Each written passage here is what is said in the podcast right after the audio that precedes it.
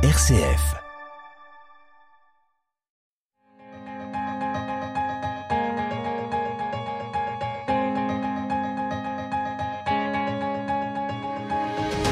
RCF, le quart d'heure européen. Henri Oberdorf. Le quart d'heure européen s'efforce d'être en phase avec l'actualité des sujets européens. Il est réalisé par l'Université populaire européenne de Grenoble en partenariat notamment avec Europe Direct Isère Savoie. Aujourd'hui, nous allons nous informer sur les effets de 18 mois de guerre en Ukraine. Pour étudier cette question, nous avons le plaisir de nous entretenir une nouvelle fois avec Madame Delphine Deschaux-Dutard, maître de conférence sciences politiques à la faculté de droit de l'Université de Grenoble-Alpes, membre du Centre d'études et de recherche sur la sécurité internationale et la coopération européenne, le CESIS, responsable pédagogique du Master 2 Sécurité internationale et défense. Elle est très investie par de nombreux travaux écrits scientifiques sur les questions de défense et de sécurité, notamment en Europe. Elle est membre fondatrice de l'Association pour les études sur la guerre et la stratégie. Elle organise justement une journée d'études sur cette poursuite de la guerre en Ukraine qui aura lieu le 17 octobre prochain. Bonjour madame. Bonjour. Et merci d'avance pour cet échange. La guerre en Ukraine déclenchée par la Russie dure depuis 18 mois. Elle a obtenu l'inverse du projet de déstabilisation russe de l'Europe. La récente réunion des chefs d'État et de gouvernement de l'Union européenne à Grenade a adopté une déclaration qui confirme leur soutien à l'Ukraine et à sa population aussi longtemps qu'il faudra. Que pensez-vous de cette détermination? Alors je crois qu'effectivement tous les Européens ont compris que cette guerre allait encore euh, durer et l'Union européenne s'est dotée d'un certain nombre de dispositifs d'aide et de soutien à, à l'Ukraine avec notamment la mise en place d'une mission de formation des soldats ukrainiens dont les objectifs ont d'ailleurs été doublés en cours d'année puisqu'au départ il était question de former 15 000 soldats ukrainiens puis on est aujourd'hui sur un chiffre de 30 000. Oula, oui. Je crois qu'à peu près 15 000 ont déjà été formés euh, euh, la fin juillet 2023. Donc ça, c'est une première façon d'aider. Il y a une deuxième façon d'aider à travers la facilité européenne de paix qui permet en fait de financer la livraison d'armes létales à l'Ukraine à travers un mécanisme de remboursement des États européens qui donc envoient du matériel en Ukraine. Donc cette facilité européenne de paix, elle a vu son plafond augmenté régulièrement au cours de, des 18 derniers mois pour atteindre aujourd'hui presque 6 milliards d'euros. Et en plus de cette facilité européenne de paix, l'Union européenne vient de mettre en place deux autres instruments qui sont gérés en fait par euh, la Commission notamment. Alors un instrument qui vise à soutenir l'industrie européenne de défense à travers un fonds de 300 millions d'euros pour commencer visant à soutenir les projets de collaboration entre États européens afin de relancer la production d'armement en Europe. Et puis un autre instrument qui est un instrument visant à l'acquisition en commun de munitions, puisque l'autre Mhm. enjeu, en fait, l'autre euh, grand apprentissage militaire de la guerre en Ukraine, c'est l'apprentissage par euh, les États européens de, des limites en fait de leur capacité. Beaucoup d'États se sont rendus compte en transférant du matériel militaire et notamment des munitions qu'ils étaient euh, bah, presque à découvert. Donc l'objectif de la Commission, encore une fois, c'est grâce à un fonds européen de favoriser en fait cette acquisition de munitions en commun. Alors si possible, munitions produites par des industries européennes. Mais comme les industries européennes pourraient ne pas euh, pouvoir fournir tout tout de suite, les critères ont été assouplis pour s'ouvrir à des États tiers. L'Union européenne reste donc très unie parce qu'on évoque euh, des, euh, disons, des sujets de la part de la Pologne, par exemple, euh, vis-à-vis de l'Ukraine. Alors effectivement, au-delà de l'unité, on va dire, de, des premiers jours, avec notamment l'unité derrière les sanctions, la grande déclaration de Versailles en mars 2022, on voit quand même que les choses sont parfois en train de se fissurer et c'est dû sans doute un petit peu à la fatigue de la guerre. Du côté de la Pologne, ça paraît assez évident, mais parce qu'il y a aussi en Pologne des élections qui arrivent dans quelques jours, donc il y a un enjeu électoral particulier il faut que le Parti conservateur au pouvoir puisse montrer qu'en fait il est toujours dans sa posture de, euh, euh, comment dire, de poil à gratter de la Commission européenne, puisque c'est aussi un de ses credos euh, électoraux. Et puis, ce qui est aussi assez frappant quand on regarde les sondages d'opinion, c'est de voir que si l'opinion européenne reste globalement très majorita- majoritairement en soutien à l'aide, notamment l'aide militaire à l'Ukraine, euh, ce soutien est quand même plus contrasté dans un certain nombre de pays comme l'Allemagne et, et l'Italie, par exemple, où là encore, on risque de ressentir les effets d'une fatigue de Mhm. la guerre plus encore euh, dans des pays européens qui sont touchés de plein fouet par l'inflation et pour lesquels ça devient parfois difficile de justifier en fait de maintenir des économies de guerre là où on a aussi un certain nombre de problématiques sociales qui se posent. Oui, cette guerre, surtout sa durée, a des conséquences dans de nombreux domaines et pas seulement sur le plan militaire.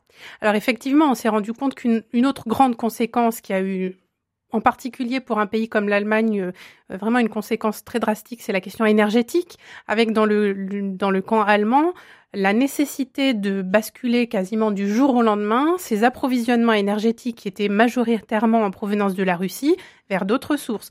Donc évidemment, ça nécessite de réorienter toute la stratégie énergétique de l'Allemagne, mais c'est vrai aussi globalement pour l'Union européenne, puisque dans l'ensemble, avant la guerre, l'Union européenne dépendait pour ses approvisionnements énergétiques euh, entre 40 et 50% de la Russie, hein, selon les, les différentes, euh, les différents matériaux.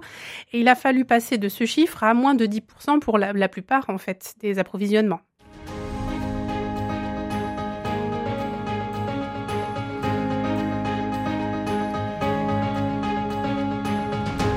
RCF, le quart d'heure européen, Henri Oberdorf. Le quart d'heure se poursuit avec Madame Delphine Deschaux-Dutard. Cette guerre semble avoir fait évoluer très fortement les États européens sur les questions militaires, aussi bien en France qu'en Allemagne, mais en même temps elle a entraîné des divergences entre ces deux pays, notamment sur les questions énergétiques. Et le couple franco-allemand va-t-il résister aux conséquences de cette guerre? Alors c'est effectivement une question qui se pose dans beaucoup d'arènes en ce moment et on voit fleurir beaucoup d'articles de presse sur cette question. Et c'est particulièrement vrai en fait depuis l'annonce euh, du chancelier Scholz autour du fonds spécial euh, qui doit permettre à la Bundeswehr de devenir alors soi-disant la première armée conventionnelle d'Europe. Un fonds spécial de 100 milliards, je Un fonds spécial de 100 milliards d'euros.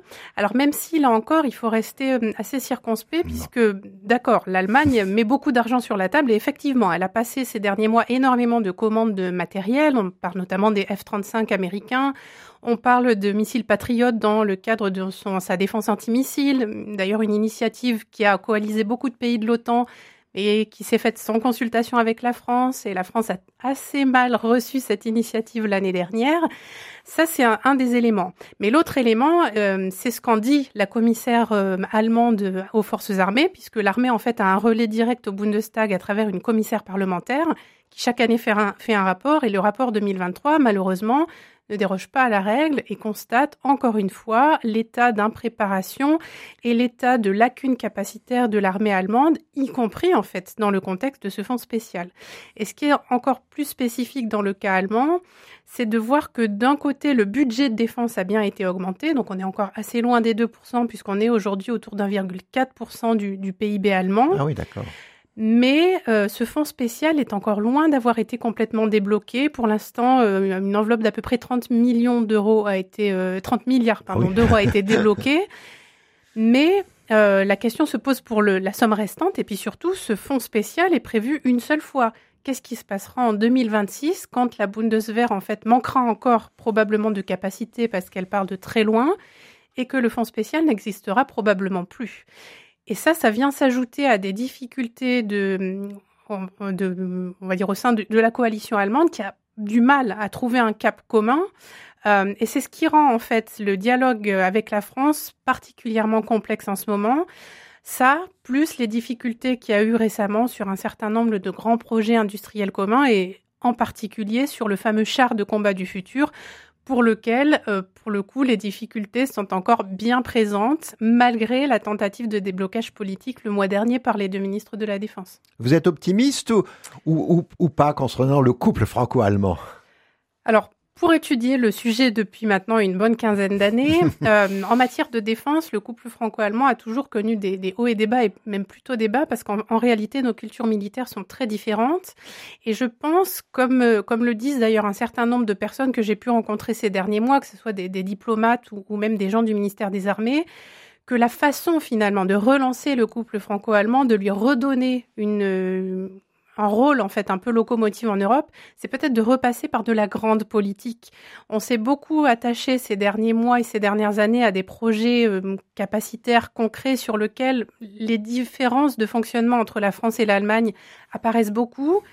Et ce qui peut être, ce qui peut être une voie de sortie finalement, c'est de montrer que la France et l'Allemagne ont ensemble des idées pour l'avenir de l'Europe, puisqu'après tout, elles avaient ensemble proposé la, la conférence sur euh, le, le futur de l'Europe. Donc pourquoi pas continuer en fait dans cette voie?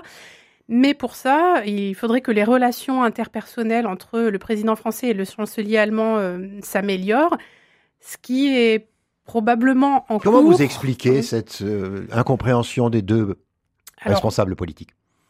Ce qui est pas alors ce qui est pas évident c'est que peut-être euh, on le mesure à l'aune des couples franco-allemands d'avant c'est-à-dire ceux qui ont bien marché. Et ça nous saute d'autant plus aux yeux que ce couple franco-allemand n'est plus du tout fusionnel Euh, donc ça c'est un premier élément qui fait qu'on a on a une perception qui est un peu faussée par les couples d'avant notamment le couple Macron-Merkel qui fonctionnait plutôt bien en tout cas sur le plan euh, symbolique hein, qui avait pourtant un Mhm. certain nombre de divergences mais sur le plan symbolique il marchait bien et il faut se souvenir, par exemple, que le couple Hollande-Schröder, à une époque, ne marchait pas très très bien, et ça n'a pas empêché la France et l'Allemagne de continuer à faire des propositions. Et en fait, ce qui permet quand même aux, aux, aux Français et aux Allemands de, de travailler ensemble, c'est l'existence de toute une structure institutionnelle qui permet de continuer à se consulter, non pas au quotidien, mais très Ils régulièrement. sont ensemble aujourd'hui, Ils crois. sont ensemble aujourd'hui à Hambourg. Il y a un grand conseil des ministres franco-allemands qui rassemble 17 ministres allemands et 18 ministres français, les deux chefs d'État.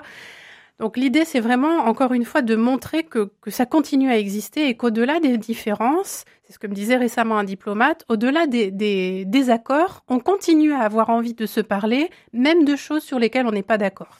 Et ça, je pense que c'est ce qui va dans le bon sens, y compris, en fait, dans le projet européen. Alors cette guerre de, de retour sur notre continent n'oblige-t-elle pas l'Union européenne à être un peu moins naïve? Alors effectivement, cette guerre, elle pose la grande question euh, de la puissance à l'Union européenne, qui, a été un peu la question taboue finalement euh, les 50 dernières années. Et c'est d'autant plus vrai que hum, on a un environnement international aujourd'hui qui est très instable, qui est très conflictuel, avec bien sûr la guerre en Ukraine qui est sur notre continent, mais on voit depuis quelques jours que l'Union européenne va devoir se positionner assez clairement par rapport à la reprise du conflit israélo-palestinien. On voit également que face à la Chine et sa montée en puissance, euh, l'Union européenne a des difficultés en fait à trouver une position commune, mais qu'elle va devoir en fait se positionner dans le monde pour pouvoir peser.